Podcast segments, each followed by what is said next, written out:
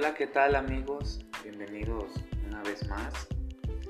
El día de hoy estaremos tocando un tema que se llama ¿Cómo afecta la música en tu estado de ánimo? Mi nombre es Manuel Núñez y sean bienvenidos.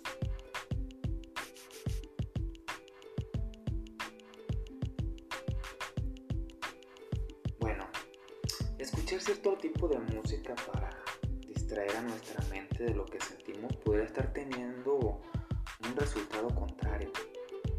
Ya sea si nos gusta el rock pesado o la música triste, esto podría estar afectando nuestra habilidad para lidiar con lo que sentimos. La regulación de las emociones es un componente esencial de la salud mental y una mala regulación emocional está asociada con, con trastornos psiquiátricos del estado de ánimo como la depresión. Existen nuevos estudios, por ejemplo, el de la Academia de Finlandia, que utiliza imágenes cerebrales para revelar cómo las respuestas neuronales a diferentes tipos de música afecta la regulación de las emociones en una persona.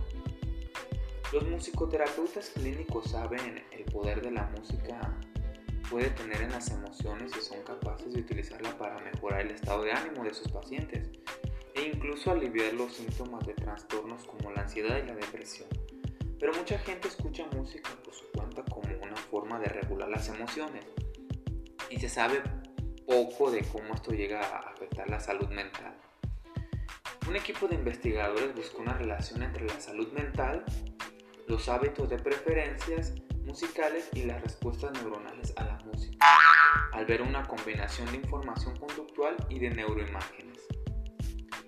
Los participantes fueron evaluados en varios marcadores de salud mental, incluyendo la depresión, ansiedad y neurosis, y reportaron la forma en que se utilizaba la música para lidiar con sus emociones.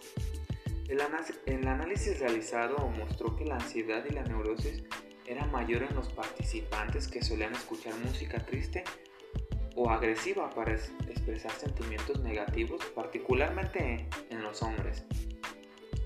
Para investigar las regulaciones inconscientes de las emociones en el cerebro, los investigadores registraron la actividad neuronal de los participantes mientras escuchaban música alegre, triste o terrorífica incluso, utilizando imágenes por resonancia magnética. El análisis mostró que los hombres que tendían a escuchar música para expresar sentimientos negativos tenían menos actividad en el córtex medio prefrontal, mientras que las mujeres mostraban una mayor actividad en la misma área cerebral. Los resultados publicados en el Diario Humano de Neurociencia muestran una relación entre el estilo de música que se escucha y la actividad del córtex, lo que significa que cierto tipo de música puede tener efectos a largo plazo en el cerebro.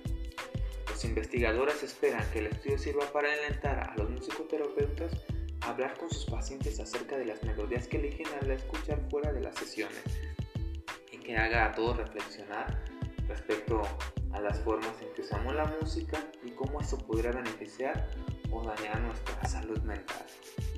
Muy bien, yo me despido por el día de hoy. Mi nombre es Manuel Núñez y espero que esto les sirva de gran utilidad en su día a día. Un saludo enorme y muchas gracias por seguirnos. No olviden compartir este programa este, con sus conocidos o con alguien que sienta que le puede beneficiar este tema. Seguimos con las sugerencias en cuanto a temas que quieren que toquemos y nos pueden mandar un mensaje al 33 18 27 38 93. Muchas gracias. Hasta la, hasta la próxima.